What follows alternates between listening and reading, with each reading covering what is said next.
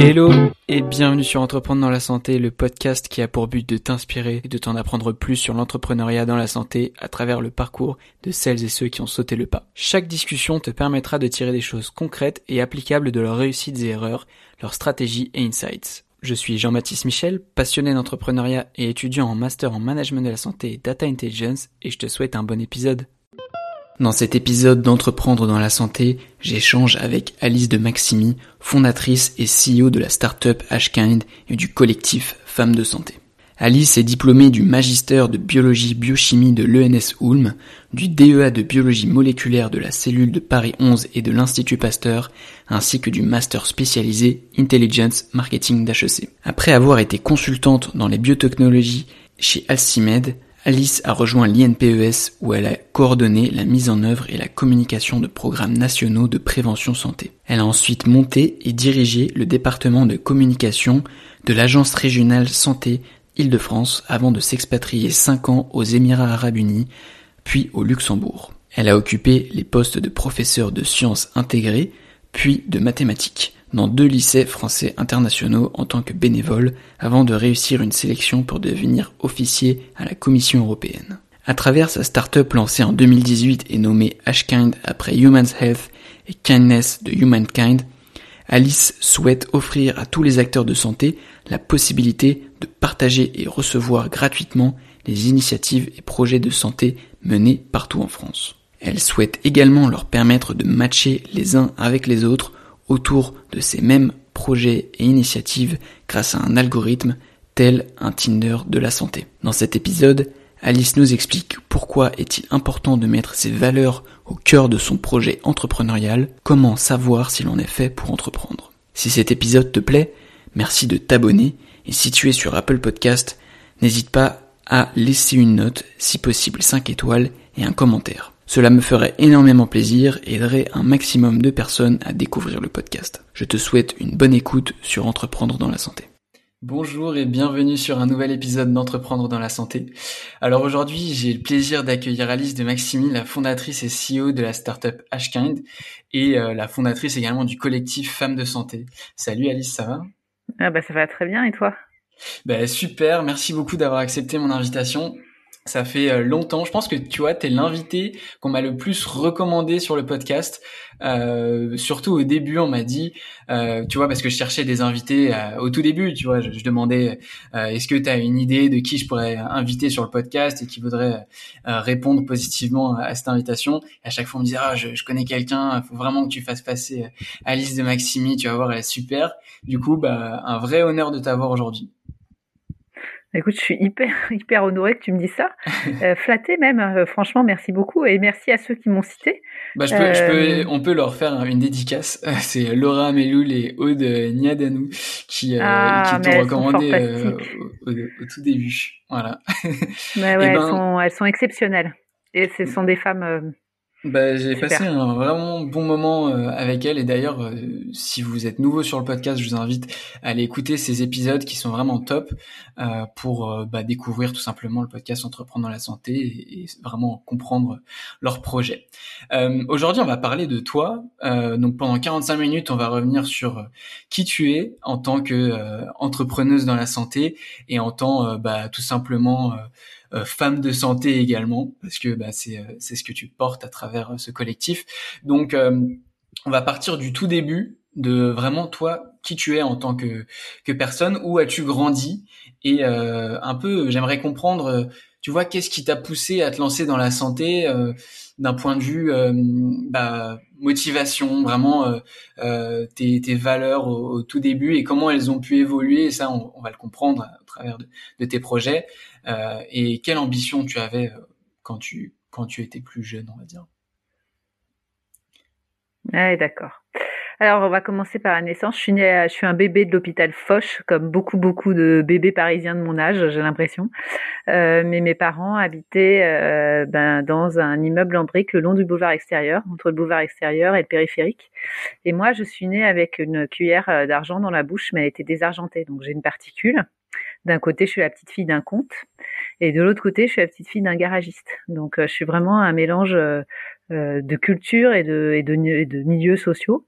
D'un côté, je suis plutôt la, petite fille de quelqu'un de plutôt traditionnaliste ou traditionnel à défaut, et de l'autre côté, je suis la petite fille d'un couple de résistants et ma grand-mère avait 11 ans de plus que mon grand-père. Euh, voilà, et, euh, et donc c'était un couple qui avait fait un peu scandale euh, au lendemain de la, de la guerre quand ma mère est née. Donc, mmh donc voilà. Donc je suis ce mélange de, de ces deux choses-là, avec d'un côté une famille où, où tout est un peu codé, rigidifié, et de l'autre côté une famille où j'avais une grand-mère qui me faisait 1m56 et qui était finalement pionne dans un lycée de banlieue du 9-3, mon grand-père qui était super ouvert d'esprit, euh, mes parents qui s'étaient euh, qui sont mariés mariés en 68 faut le faire quand même de se marier en 68 c'est l'opposé du mariage 68 euh, mais qui euh, sont emprunts de cette époque-là et qui sont tous les deux des intellos voilà et à la maison ma mère était magistrate quand même hein, donc c'était plutôt CSP+ entre guillemets mais c'était pas une maison riche en fait.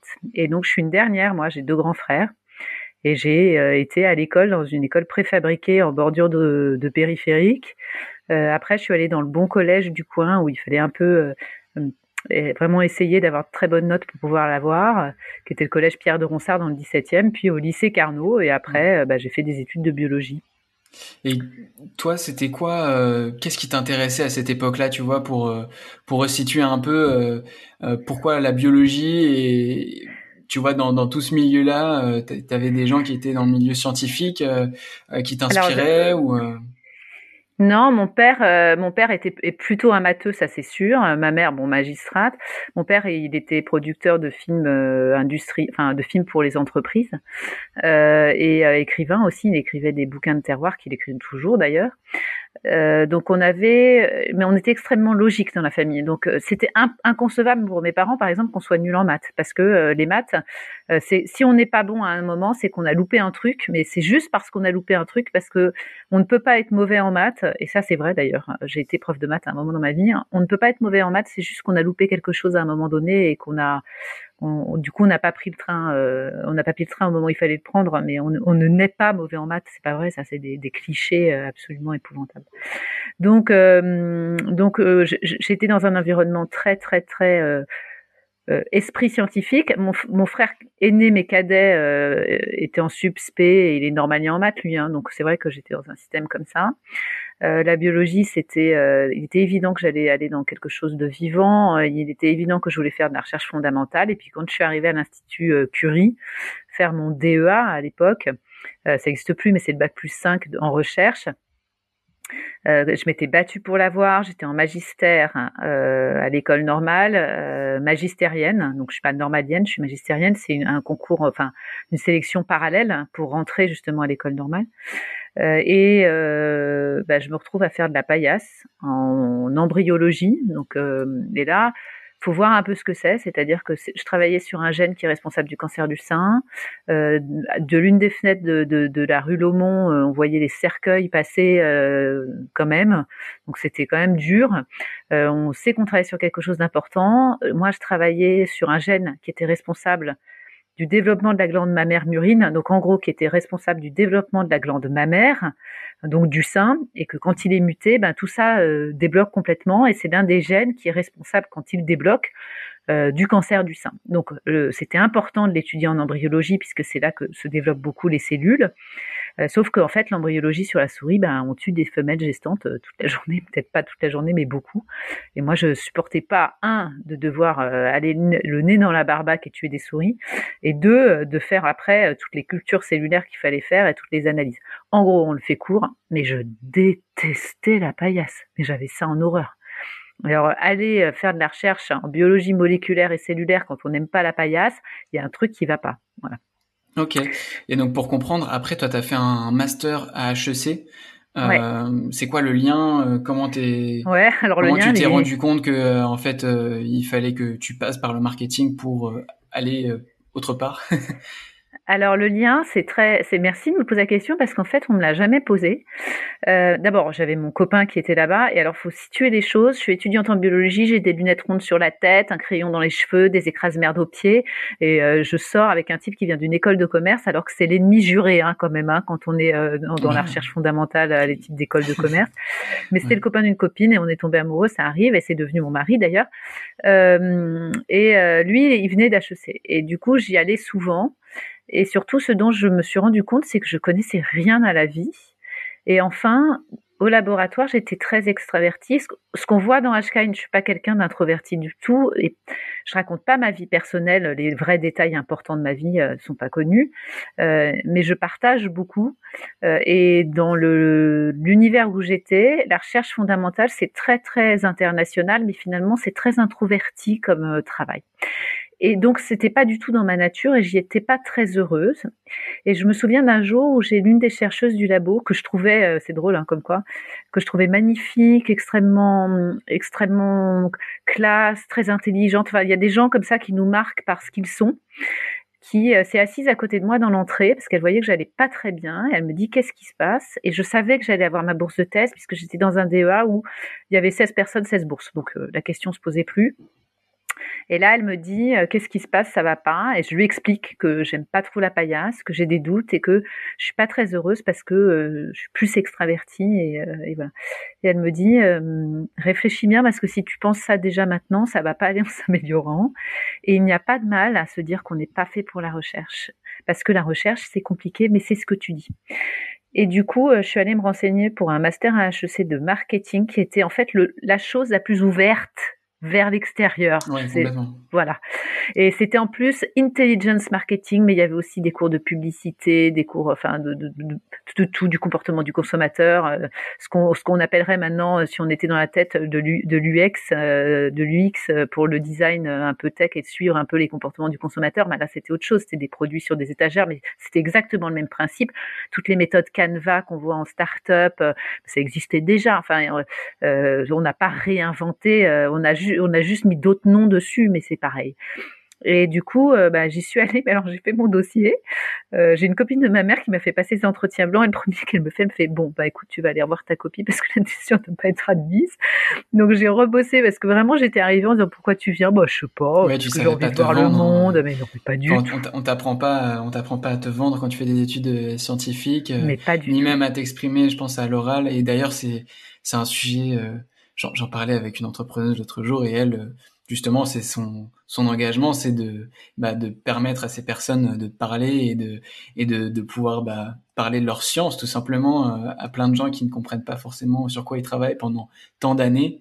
Et, euh, je trouve ça bah, beau que, tu vois, toi qui, a, qui avait tout ce background euh, scientifique, tu t'en sois rendu compte et que tu te dis, en fait, c'est là que je vais aller. Oui, c'est ça. Mais alors, en plus, bon, alors il y avait des tests, un hein, test d'attitude aux études de gestion, euh, le test d'anglais, etc. Bon, ça, je l'avais bossé, je l'ai eu. Et après, il y a un grand oral. Et au grand oral, là, je me souviendrai toute ma vie. Il me demande, mais pourquoi, euh, pourquoi le master d'HEC? Et j'avais postulé que sur celui-là, puisque de toute façon, j'avais une bourse de thèse. Donc, je m'étais dit, je tente. Si je l'ai, j'y vais. Si je l'ai pas, bah, je prends la bourse de thèse. Et je leur ai pas répondu ça. Ai dit, bah, parce que vous êtes les meilleurs. Et en fait, dès connaissant la personne que j'avais en face de moi qui c'était, je pouvais pas lui faire plus plaisir, mais je l'ai fait un peu au culot, je pense quand même. Et euh, je suis intimement persuadée que c'est pour ça que j'ai été prise dans, dans ce master à mmh. intelligence marketing. Et là, un truc d'égo en plus, peut-être. Euh, ah bah, quand, tu, quand tu dis ça, un jury C'est ça. Mais c'était le directeur du master, hein, donc je lui disais que son produit était le meilleur. Hein. il était hyper content. Donc euh, déjà il y a ça. Après j'ai effectivement découvert la vie, j'ai découvert le travail avec les cas les études de cas, qui est très répandue maintenant, mais à l'époque ne l'était pas du tout. Hein. J'ai 46 ans, il hein, faut se revenir un peu. Euh, je suis diplômée 2000 sur le master, hein, donc euh, s'il y a plus de 20 ans. Euh, et, euh, et, en pour, fait... Pour resituer un an après ma naissance. Ouais, ah bah c'est ça. Donne-moi un coup de vieux tout de suite. voilà, hop. voilà, bah, je pourrais être ta mère, quoi, en gros, voilà. Et donc, euh, du coup, euh, on s'est, enfin, j'ai vraiment découvert la vie. J'ai découvert une chose que je vois a posteriori, euh, j'avais majoré en publicité par exemple. Et évidemment que j'avais majoré en publicité parce que c'est évident que c'était mon truc. Euh, par contre, euh, en, en stats, j'étais complètement nulle, alors que j'ai enseigné des maths, mais les stats, c'est quand même très particulier. Euh, D'ailleurs, beaucoup de profs de maths détestent les stats. Hein. C'est bon à savoir pour ceux qui euh, sont encore en train de s'en farcir. Il n'y a, y a, pas que les élèves qui aiment pas. voilà. Et donc, je suis partie. Et puis, j'ai fait un stage de fin d'études chez Johnson Johnson, chez Rock et Neutrogena qui lançait une gamme de soins de la peau. Euh, si j'ai été extrêmement bien euh, accueillie dans cette entreprise qui avait un credo dans lequel je croyais, euh, vraiment super. Moi, je me suis rendu compte que la cosméto c'était pas du tout pour moi, même un peu pharma. Et là, je suis rentrée tout de suite dans, pour faire du conseil dans le domaine bah, des biotech et de la pharma. Donc voilà. Donc du coup, évidemment, on s'est retrouvé dans un chez Alcimed, exactement. Qui était petit hein, à l'époque. Maintenant, je sais pas combien ils sont, mais je crois qu'ils sont dans plusieurs plus de 200, pays. Euh, plus de 200 et quelques. Les explorateurs. Ce qui est drôle, c'est que quand je regarde les têtes, il y a encore des gens avec qui j'ai travaillé chez Alcimed. C'est ça qui est rigolo. Et là, nous, on était peut-être 20 ou 30 quand j'y suis arrivée. J'y suis restée deux ans à peu près, peut-être un peu plus, je sais pas. Euh, j'ai eu mon bébé, ma, ma première petite fille là-bas, qui est une grande fille de 18 ans maintenant. Euh, et là, faire des charrettes jusqu'à 1h du matin parce qu'on fait du conseil, euh, parce que ça arrive dans le conseil, il faut quand même pas se leurrer. Euh, quand on a un bébé en bas âge, c'est humainement pas possible. Donc il faut quand même aussi le savoir. Et puis, moi, je fais partie de ces femmes qui ont toujours voulu être là le soir pour leurs enfants. Et je trouve que j'ai quand même pas été assez là. Mais voilà, mais ça c'est mon choix, moi, hein, voilà. Donc j'ai voulu trouver un nouveau travail et euh, j'ai fait euh, dans les moteurs de recherche euh, santé, biologie, institutions publiques, associations, marketing, communication, gestion de projet. Et j'avais rencontré, et je ne sais toujours pas si c'est elle que j'avais vue ou pas. J'étais allée voir, j'avais été prise pour en entretien chez Orphanet. Orphanet, c'est la fameuse base de données des maladies rares. Euh, et je pense que c'est Ségolène Aimé qui m'avait reçue. J'ai pas été prise euh, pour être chef de projet. Et en fait, euh, je rêvais d'y participer parce qu'ils séquençaient euh, l'ADN. Et moi, vous voyez les tests PCR qu'on fait là pour le Covid. Moi, il faut quand même vous imaginer que quand je séquençais de l'ADN, euh, quand j'étais en licence, j'avais fait un stage à Orsay. Pour séquencer de l'ADN, on était avec une matière radioactive et on faisait des énormes plaques entre deux plaques. De 50 cm de long et de large, on, on coulait un gel et on faisait migrer nos extraits d'ADN marqués euh, pour euh, pouvoir séquencer, euh, mais un tout petit bout d'ADN, quoi. Enfin, je veux dire, les progrès sont énormes. Non, ça, ça a énormément changé. Donc voilà, mm. bon, j'arrête de faire ma vieille conne, hein, mais quand même, ça, c'est, ça fait du bien de le dire. Hein. Donc voilà, mais ça, tu me replonges dans, dans mon passé, donc effectivement, ça remonte, quoi. Et pour comprendre un petit peu comment, de fil en aiguille, tu en es arrivé à l'entrepreneuriat, euh, toi, comment ces différentes expériences euh, t'ont convaincu que tu avais besoin de quelque chose de nouveau, tu vois, parce que ouais. tu as, fait un, un grand, un grand saut à un moment. Ouais, j'ai fait un grand saut à un moment. Donc là, j'ai fait le conseil, puis je suis partie à l'Institut national de prévention et d'éducation pour la santé. Et en fait, si tu veux, maintenant, je vais te l'expliquer euh, de façon chronologique, mais tout ça, je l'ai compris après. À l'INPES, j'ai repris un programme de prévention qui était interministériel, qui s'appelait Accident de la vie courante, 20 000 morts par an des morts directement évitables. Et donc il fallait il fallait le enfin il fallait refaire tout le cahier des charges pour euh, pour trois ans, tout le programme pour trois ans, de face avec des experts interministériels, mais aussi des, des gens des ministères. Il fallait coordonner tout ça. Puis il y a eu la canicule de 2003 et je m'occupais aussi du bien vieillir des personnes âgées. Donc on a dit qu'elle tombait parce que je prévenais les chutes pour pouvoir faire passer. Tu sais, t'as pas le droit de passer un marché euh, très cher. Euh, bah là ici, maintenant les taux, les seuils c'est 40 000 euros, mais tu dois mettre en place une procédure quand euh, tu as un marché très cher pour payer une agence qui va faire des films, etc. Et en fait, t'as pas le droit. Donc il y a toute une procédure qui prend beaucoup de temps. Et là, on avait fait un tour de passe-passe parce que j'avais un marché sur les personnes âgées. On avait dit, bah ça fait tomber des personnes âgées avant de les faire euh, aller à l'hôpital à cause de la canicule ou mourir. Et du coup, j'ai pu, j'ai pris comme ça la prévention euh, de la canicule après la grande canicule de 2003, parce que la loi avait dit euh, que maintenant l'INPES avait la prévention en cas de risque sanitaire majeur. Et du coup, bah, de fil en aiguille, j'ai monté et coordonné le programme, le premier, urgence sanitaire majeure, le SRAS, la pandémie grippale, H5N1, H1N1, etc. Et du coup, c'est comme ça, j'ai créé des choses. Et puis après, je suis partie à l'agence régionale de santé où il fallait monter le département mmh. communication dont j'ai pris la tête. Là, c'est pareil, il fallait tout créer de A à Z. Et puis après, bon, je suis partie vivre, on en parlera si tu veux, mais c'est beaucoup, c'est tout important pour le cœur, ouais, ça. Je suis partie deux ans à, à, à Dubaï trois ans au Luxembourg. Et au Luxembourg, euh, à Dubaï, au Luxembourg, j'étais prof de sciences intégrées puis prof de maths. J'écrivais des bouquins pour les enfants, c'était un peu mon rêve.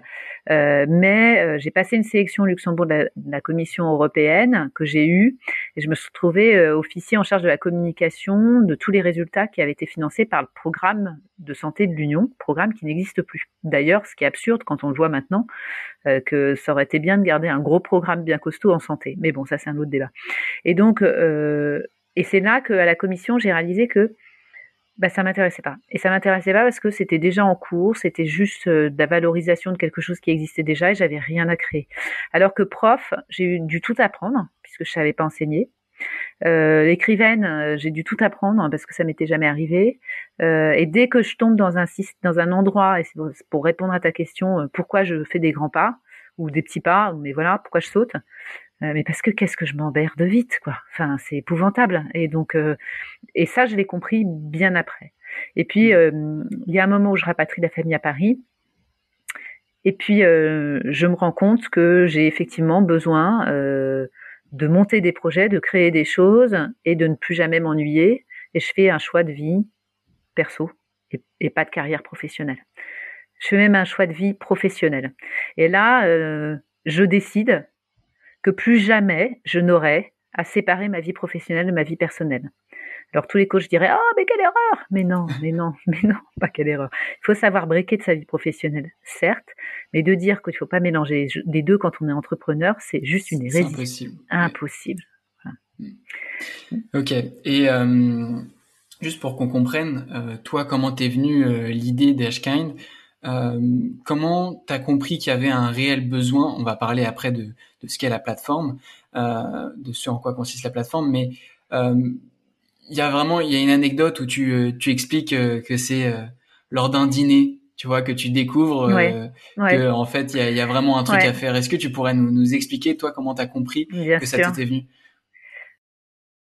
Hello, j'espère que cet épisode te plaît. Si c'est le cas, je t'invite à t'abonner au podcast et si tu es sur Apple Podcast, à laisser une note de 5 étoiles et un commentaire. Cela ne te prendra que 5 secondes et cela me ferait énormément plaisir car cela aide un maximum de personnes à découvrir mon travail. Bonne écoute sur Entreprendre dans la santé.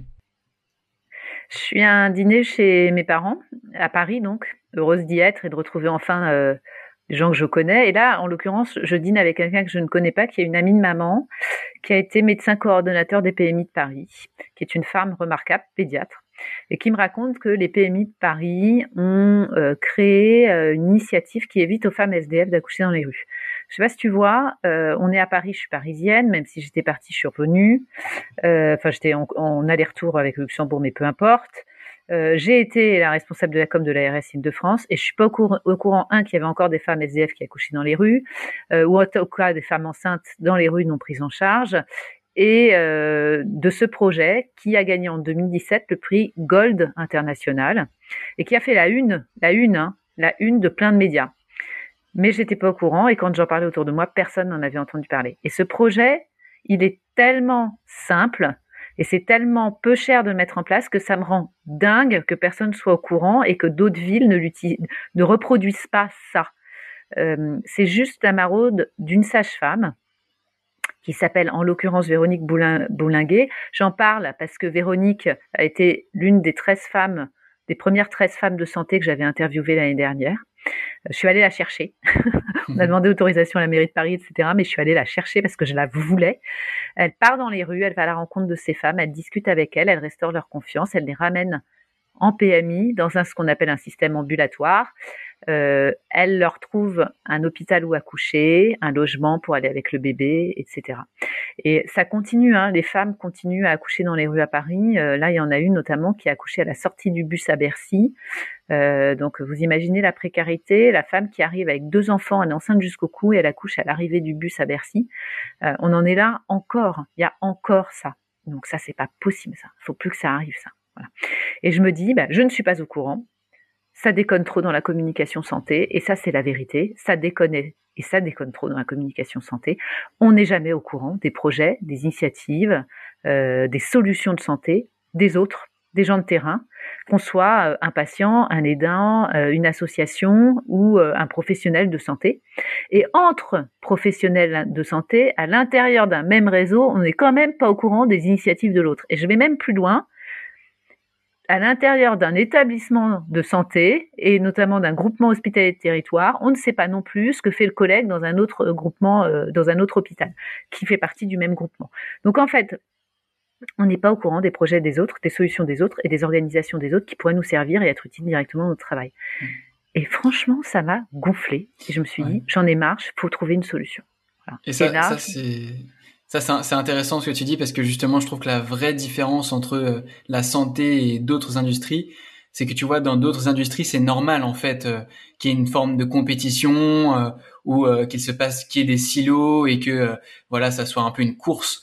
Mais dans la santé, il y a des actions qui sont menées qui euh, en fait euh, sont complètement euh, enfin qui, n'ont pas d'impact il n'y a pas de, concurrence parce que c'est le public par exemple c'est des agences régionales et, et ça pourrait apporter énormément au territoire qui qui en a de la chance et assez unifié mais c'est pas c'est pas connu et, je pense que c'est ça qui est, est intéressant c'est que bah, on comprend pas qu'en fait on peut, euh, on peut vraiment mettre euh, tous ces efforts en commun euh, pour faire quelque chose de mieux, quoi.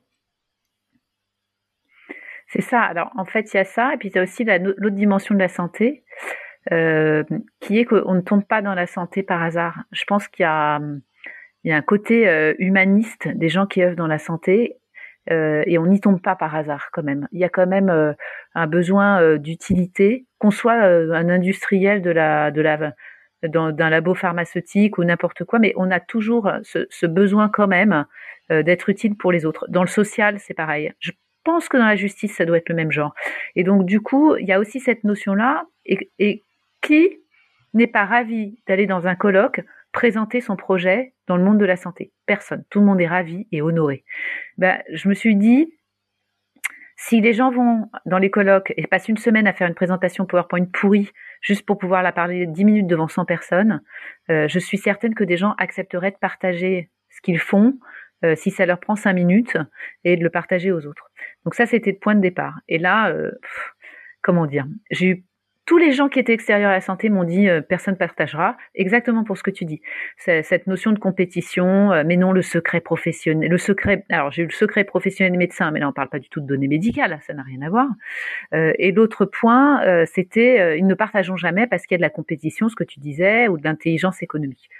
Mais en fait, c'est faux. Hein. Quand, dès qu'on n'est pas sur un, un, process de dispositif médical ou de médicaments, tout le monde est prêt à partager, bien sûr. Au contraire, ça fait plusieurs choses. D'abord, on promeut le projet, euh, et puis ensuite, euh, c'est euh, glorieux de pouvoir soi-même déposer ce qu'on a fait, que ce soit pas son chef qui le dépose pour nous. Mmh. C'est important aussi ça. Hein, c'est même, même plutôt étonnant en fait que ça n'existe pas, ou alors j'imagine que ça existe mais que c'est mal fait au niveau de l'État et des différentes agences, euh, qui est pas une plateforme qui soit maintenue à jour comme une sorte d'intranet. c'est étonnant, tu vois que qu'il n'ait pas réussi à faire ça, tu vois, parce que c'est une idée qui est quand même assez simple euh, et, et low tech. Enfin, c'est c'est c'est ça, ça, me paraît ça me paraît inimaginable qu'il n'y ait pas ça. L'idée, alors, bah, moi aussi, ça me paraît inimaginable. Mais en fait, si tu veux, ça a quand même été un boulet que j'avais solidement accroché à mon pied, cette espèce d'absence de partage euh, entre pairs, euh, pendant plus de 15 ans de communication santé, si tu veux. Donc, tu vois, c'était quand même euh, le pain point, comme on dit euh, avec mon accent français, mais en, en langage start-upien, il était là. Hein, C'est-à-dire, je ne suis pas au courant, quand ça se fait que je l'apprenne seulement maintenant, etc. Il est là, le pain point.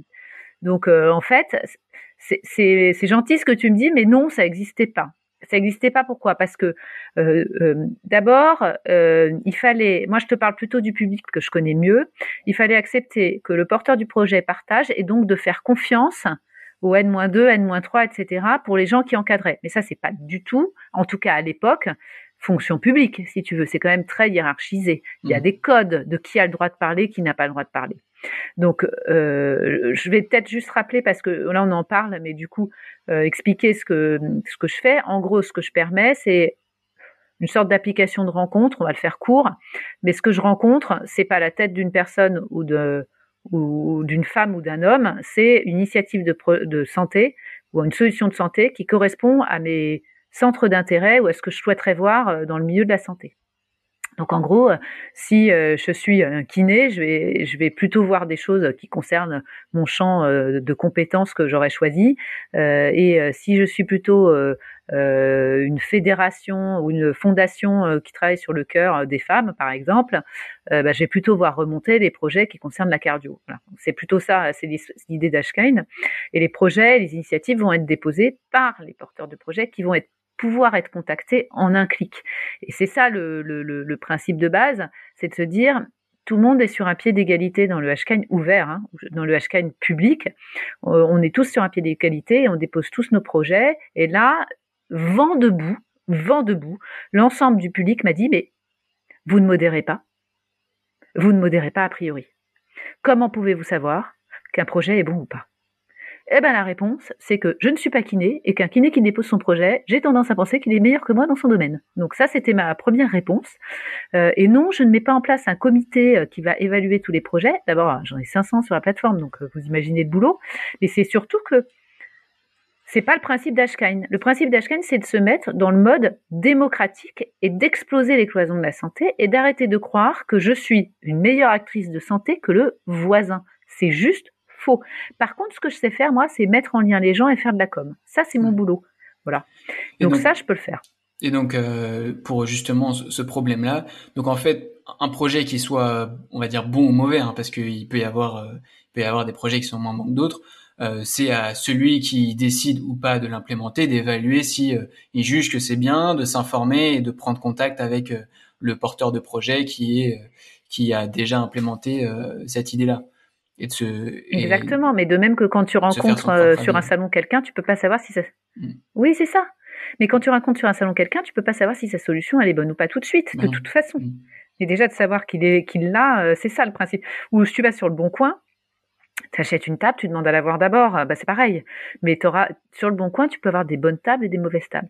Donc le fait de dire non, je ne modère pas a priori, a priori, c'est-à-dire avant la publication en ligne, non, je ne modère pas a priori. Après, il y a des conditions d'utilisation de la plateforme qui fait que a posteriori, je peux quand même supprimer n'importe quel projet sur la plateforme s'il est euh, problématique d'un point de vue médical, etc. Et en ce sens, j'ai un comité scientifique qui va vérifier euh, quand j'ai des doutes moi sur un projet si le projet doit rester ou pas sur la plateforme. Et les doutes, ça peut être, est-ce que ce champ de projet, par exemple, il y a un projet super qui s'appelle, euh, je vais les c'est pas la boîte à idées, c'est euh, c'est la boîte, enfin c'est un projet qui permet d'enregistrer euh, l'histoire des gens qui sont en fin de vie pour transmettre à à leurs descendants. Et pour moi, c'était pas un projet de santé. Et j'en ai parlé à l'une des membres du comité scientifique, qui est gériatre urgentiste chef de service, donc euh, grosse, grosse tronche, qui m'a dit Mais ma pauvre, tu peux pas savoir à quel point c'est important un projet comme ça. Laisse-le. Voilà, ça c'est le genre de projet. Ou alors, euh, on a eu. Moi, je comprends. Santé, enfin santé. Quand on dit santé, c'est état de bien-être euh, physique et mental. C'est ça. Mais où est-ce qu'on s'arrête et où est-ce qu'on commence? Bah, si si t'es une personne âgée qui a envie de quitter, on va dire le monde euh, de la bonne manière, si ça, ça fait sens, tu vois. mais euh, ouais, mais tu vois, par exemple, dans une société comme la mienne, où est-ce que tu définis les frontières? C'est-à-dire, euh, mm. beaucoup de gens veulent mettre de la naturopathie sur Ashkine. Pour l'instant, on n'en met pas. de l'homéopathie sur Ashkine. Pour l'instant, on n'en met pas. tu vois, où est-ce qu'on place la frontière entre le pur bien-être, évidemment, de se faire, euh, je, vais caricaturer, pardon, hein, mais soyons caricatural pour bien euh, se faire faire un massage. Mais t'es hyper bien après. T'es détendu, euh, t'es hyper relax. Euh, des salons de massage sur HK. Non mais pour, enfin, tu vois, à la rigueur, je ne sais pas. Mais par contre, dire euh, j'ai mis en place quelque chose qui est connexe aux soins, qui, mais qui est dans un cadre holistique euh, et qui fait participe dans un centre pour les personnes atteintes d'un cancer. Je fais des massages adaptés, adaptés à là où ils ont mal, adaptés en lien avec les médecins, etc. Ben là, on parle plus de la même chose. Hmm. Euh, Est-ce que tu pourrais nous expliquer justement comment vous vous êtes lancé au tout début euh, tu vois, pour qu'on comprenne si quelqu'un a envie de monter une plateforme, parce que c'est une plateforme Hashkind, euh, comment on se lance euh, et quelles sont les premières étapes quand on n'a jamais monté de boîte? Surtout pas se lancer seul, c'est ce que j'ai fait. Euh, la solitude, c'est vraiment vraiment dur à rien, surtout au début. Euh, alors moi j'ai eu la chance, j'ai en fait, faut pas hésiter à prendre son téléphone et à appeler l'APEC, par exemple, l'Association pour l'emploi des, cadres, à appeler les incubateurs, euh, etc., à appeler même euh, les mairies qui ont des services comme ça, parce qu'ils vous orientent vers les, les bons partenaires. Et donc c'est comme ça qu'à l'APEC j'ai rencontré une coach, quelqu'un au téléphone d'abord qui m'a mis dans un circuit APEC et j'avais une coach qui m'aidait pour les bases du démarrage de ma société, qui est fantastique. Euh, et puis de l'autre côté, euh, eh, ils m'ont dit d'appeler euh, Willa, qui est un incubateur de femmes dans la tech, et j'ai gagné le Possible Camp de Willa. je l'ai gagné et du coup j'ai une incubation en start, tout début, tout début, tout début, tout début. Euh, et on pense toujours qu'on est vachement plus avancé. Et ils nous disent non, non, t'es au tout début. Et on dit mais non, non, regarde, c'est vachement avancé. Ça fait six mois que je travaille, que je réfléchis, etc. Non, non, non, non, tu commences à peine à ramer. Et là, c'est un peu, c'est un peu vrai. C'est-à-dire qu'on commence vraiment à peine à ramer. Euh, et là, j'ai été incubée. J'ai pris, euh, j'ai loué en plus de l'incubation mes bureaux là-bas, donc un bureau. J'ai pris un poste pour pas être seule. Euh, parce que là, la vache, qu'est-ce que c'est dur le début. Euh, mais même après, c'est dur. En fait, euh, en fait, on fait, on fait que ramer, se prendre des murs et essayer de voir comment on peut soit l'escalader, soit le contourner, soit percer une fenêtre dedans. Hein. C'est quand même ça l'entrepreneuriat. je vais dégoûter tout le monde, mais il faut pas. Hein. C'est une immense liberté. C'est pouvoir aller chercher ses enfants à l'école si on en a envie, savoir qu'on va rebosser le soir, bosser, c'est bosser tout le temps et d'avoir tout le temps dans la tête, et en même temps euh, c'est plus poser de questions quand on a besoin d'un rendez-vous à un endroit A, à un endroit B. Euh, c'est être heureux dans son travail. C'est euh, ne pas voir son travail comme un, truc alimentaire. De toute façon, on s'alimente pas, donc comme ça c'est fait. Quand on démarre, on se paye pas. Il faut aussi le savoir. Le mythe de je démarre et je me paye, ça n'existe pas. Il hein, faut quand même se le dire. Euh, donc, euh, donc voilà, donc c'est fantastique en fait, mais c'est vraiment dur, mais c'est vraiment exceptionnel. Toi, t'avais quoi du coup euh, quand tu as commencé à, on va dire, à aller chercher ces premières initiatives sur la plateforme? Parce qu'on va parler, enfin, on, va parler après de ce qu'est HKN d'aujourd'hui, tu vois, du mode, des deux modes qu'il y a. Comment j'ai fait? Au tout début, comment tu es allé chercher ces premières initiatives? Oui. Alors, moi, j'avais comme principe de savoir ce qui allait pas euh, et je voulais savoir ce qui allait. Et donc, il a fallu aller chercher les initiatives, mais surtout tester la façon dont il fallait les présenter. Donc en fait, euh, ce que je savais, c'est que euh, le contenu euh, était éparpillé partout, on ne trouvait jamais, que si on n'était pas au courant qu'il y avait une initiative, on la trouverait de toute façon pas, que c'était toujours trop long quand c'était décrit, que si on la trouvait par hasard ou qu'on entendait parler, qu'on tapait le nom précisément, on tombait sur un communiqué de presse, donc on avait le contact du chargé de, chargé de communication ou du webmaster, mais pas de la bonne personne, et qu'on pouvait pas contacter jamais le porteur du projet, qu'on n'avait pas l'information qu'il fallait, qu'on avait plutôt l'effet d'annonce de l'institution qui annonçait qu'elle avait fait quelque chose, mais le quelque chose, quand on est acteur de terrain, c'est ce qui nous intéresse. L'effet d'annonce de l'institution, tout le monde s'en fout, hein, parce que c'est quand même la vérité. Quand j'en ai fait plein des communiqués de presse comme ça, hein. on annonce qu'on fait quelque chose, ça fait surtout plaisir à nos chefs, mais en fait, ce qui intéresse le terrain, c'est le quelque chose, et pas l'annonce du quelque chose. Donc euh, ça allait pas. Donc on fait la méthode commission européenne, on fait le miroir. Donc il faut, il faut c'est trop long, faut du court, faut pas que j'aille chercher, faut que je trouve tout de suite, faut que je contacte directement le porteur du projet. Enfin, donc vraiment, et il faut que ce soit court. Il faut que ce soit court, je le répète deux fois parce que c'est très important. Et c'était ce qui m'angoissait. Parce que dans la santé, on était habitué à en faire des crèmes et des crèmes et des crèmes. On en étalait des tartines euh, quand on, on avait un projet. Moi, je voulais arriver en disant, euh, ouais, mais enfin, maintenant, on est tous dans le cours et puis ça va, quoi. De s'en prendre des tartines, on n'a pas besoin pour euh, juger un projet. Et donc, la premier produit que j'ai fait, c'était une newsletter que j'avais envoyé à quelques personnes que je connaissais, puis que j'envoyais à d'autres personnes qui s'inscrivaient. Euh, elle n'a pas eu euh, un succès monstrueux en termes de, quantité, puisque je savais même pas comment attirer l'attention euh, sur la toile, je savais pas faire de digital marketing, enfin voilà. C'était juste de prendre, j'avais peut-être, je sais pas, 200 abonnés, enfin c'est pas mirobolant du tout, mais le principe c'était de voir le taux d'ouverture et de voir si le fait de mettre un tout petit descriptif d'initiative faisait plaisir et inciter les gens à en savoir plus. C'est ça qui a été testé. Donc mon premier MBB, mhm. bah, c'est euh, newsletter. Hein. euh, et un à quelle fréquence? Euh, bah, je m'étais pas donné de fréquence. C'est-à-dire que j'avais décidé que je me donnais pas de fréquence, que je, je, je donnais pas de fréquence à cette newsletter parce que de toute façon, je savais que je voulais pas faire une newsletter. Et c'est là que si j'ai un conseil à donner, c'est les, les, erreurs que j'ai faites au début. Si on me dit il te faut un MVP, ton MVP c'est une newsletter. Je savais que ma newsletter ne répondait pas aux besoins de santé, aux besoins du, système. Elle ne répondait pas au fait de ne pas avoir à chercher, d'avoir qui remonte directement dans mes centres d'intérêt, de pouvoir rencontrer directement le porteur du projet. Donc mon MVP était un mauvais MVP. Mais par contre, ce qui m'a permis de tester, c'est est-ce qu'un contenu court suffit? Donc, et ça, ça, tu t'en es rendu compte parce ah qu'il y avait un taux d'ouverture, un taux de clic. Et puis surtout, les gens m'envoyaient des messages pour me dire qu'ils étaient hyper contents du ton, de la façon de faire et d'avoir enfin des trucs sympas qui émergeaient de la santé et pas uniquement des trucs de des effets d'annonce institutionnels ou les trucs qui déconnaient. Parce que la santé souvent quand on en parle c'est parce que ça va pas quand même hein. on parle vraiment des choses bien. C'est comme dans c'est tout le temps comme ça. Et donc je suis arrivée avec un truc où je leur et puis j'ai essayé de trouver des initiatives vachement sympas. Donc j'étais en veille, mais on parle de 3 à 4 heures de veille par jour. Hein. Euh, et pareil, euh, on m'avait dit oui, il faut que tu prennes des agrégateurs, des machins, des trucs, des bidules, et puis que tu postes en, prenant des logiciels pour poster tout. Bah non, oh, j'ai essayé, j'ai perdu du temps. Euh, moi, je fonctionne manuellement, toi. Ouais, en fait, j'ai essayé, hein, et, et pourtant, je suis, j'ai un côté très geek des applis. Hein, J'adore ça, ça m'éclate complet. Sauf que il y a plein de trucs qu'on peut pas faire quand on prend des, des, trucs qui envoient des, qui envoient en même temps Twitter, machin, etc. Il y a plein de trucs qu'on peut pas faire. On peut pas taguer les personnes, on peut pas mettre les photos qui n'ont. Les algos reconnaissent que c'est pas posté directement. Enfin voilà. Et surtout, moi, j'écris. Euh, c'est mon côté spontané. J'écris spontané. Donc, euh, planifier un écrit, déjà, c'est une corvée. Euh, la newsletter, c'est pour ça que j'avais pas de fréquence. Je la faisais quand je la sentais ou quand je trouvais les initiatives qui me plaisaient. Et là, mmh. tu vas me dire euh, pourquoi une initiative plus qu'une autre? Bah Là, c'est 15 ans d'expérience en me disant celle-là, elle est hyper fandard, celle-là, elle est hyper utile. Ouais, coup de cœur.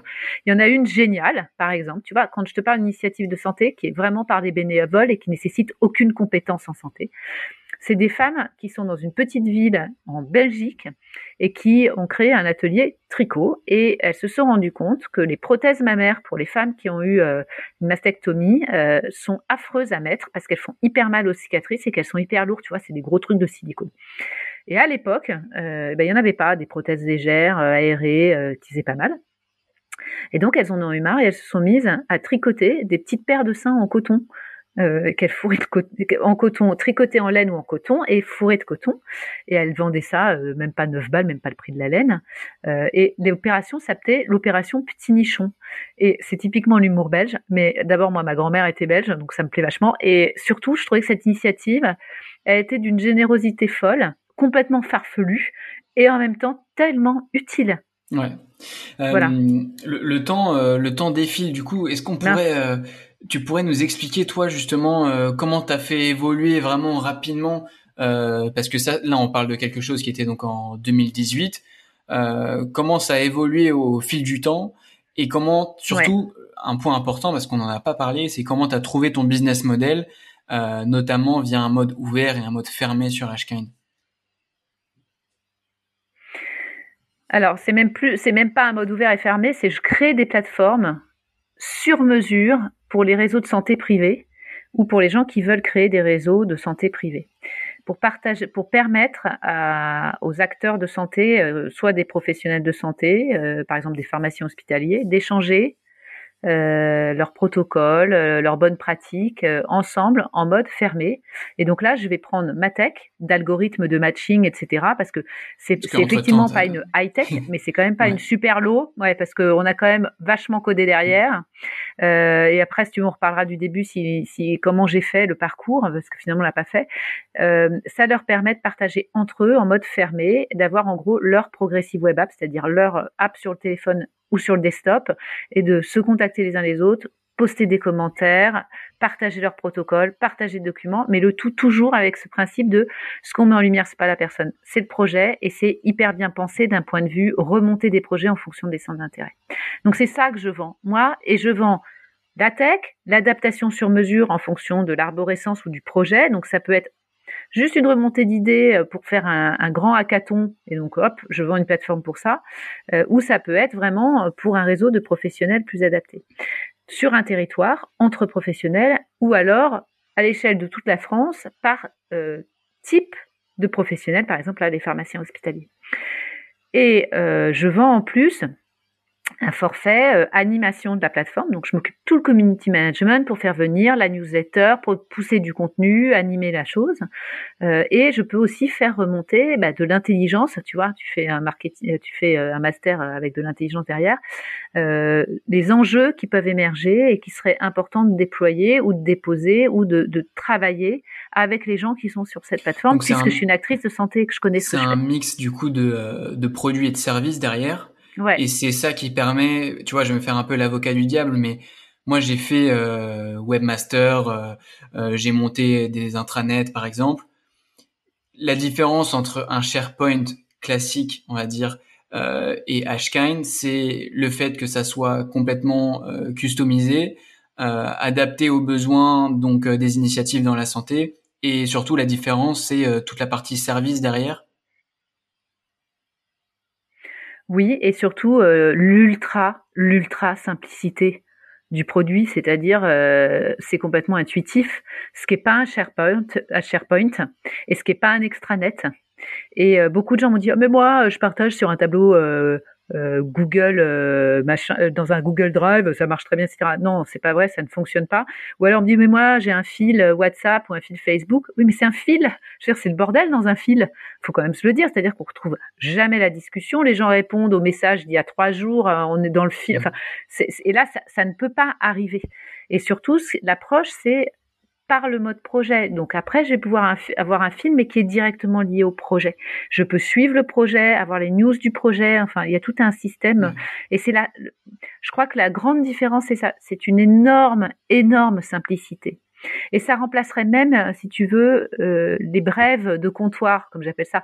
Tu sais, quand tu as une pause à un colloque, tu discutes avec la personne. Ben là, ça permet ça. Euh, qui t'explique en cinq minutes euh, quel ça. Projet, sur quel projet C'est exactement. Donc ça t'évite d'aller. Enfin, ça, ça remplacera jamais l'humain et le colloque. Mais là, au moins, tu es au courant de ce qui se passe en fil de l'eau mm. et tu peux avoir ces discussions-là que tu n'aurais pas autrement. Et, et je pense à un truc qui serait intéressant, tu vois, qui me passe comme ça par la tête.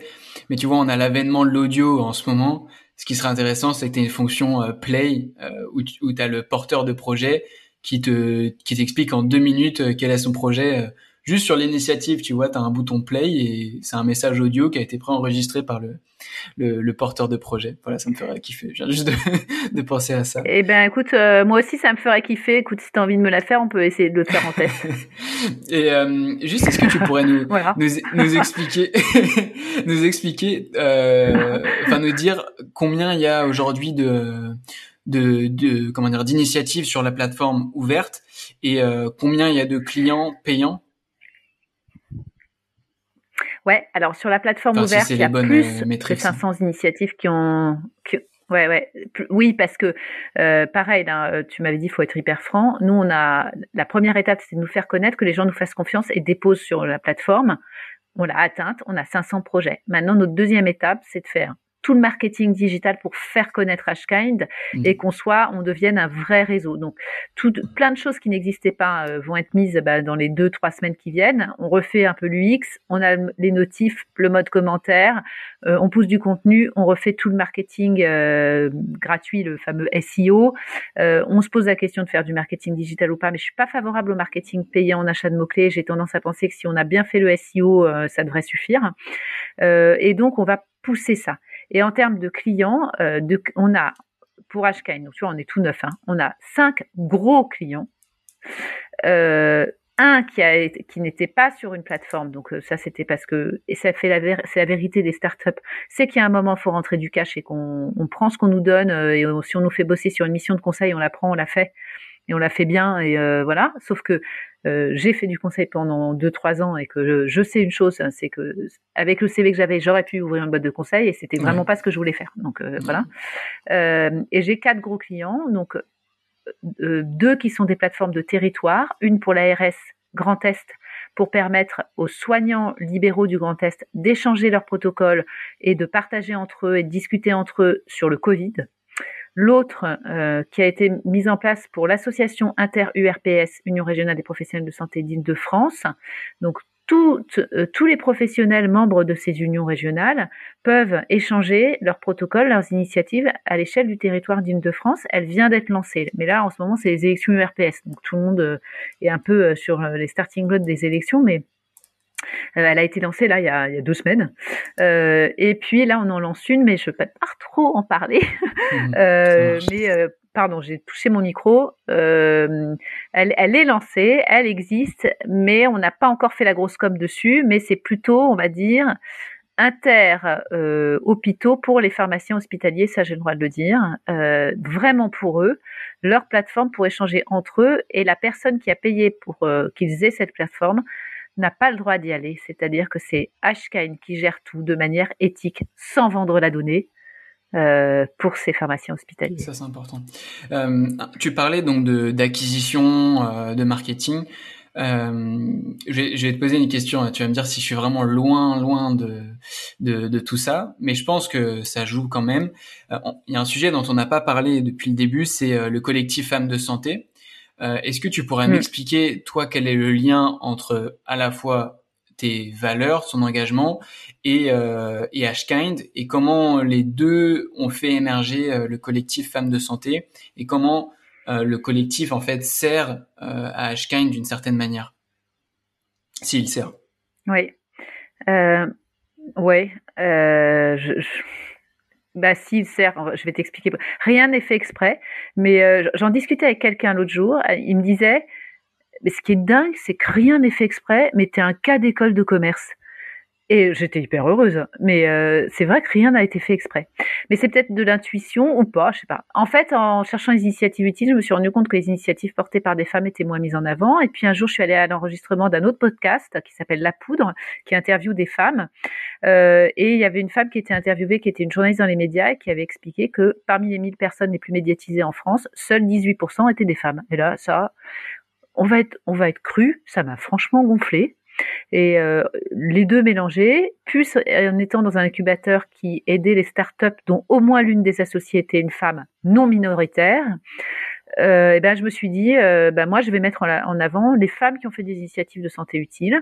Euh, je vais mettre en avant parce que c'est injuste, ça fera un livre blanc, indirectement ça fera connaître le fait de, de, mettre en lumière des initiatives utiles. Bref, c'était tout un système. Ça me faisait plaisir en plus, faut quand même le dire.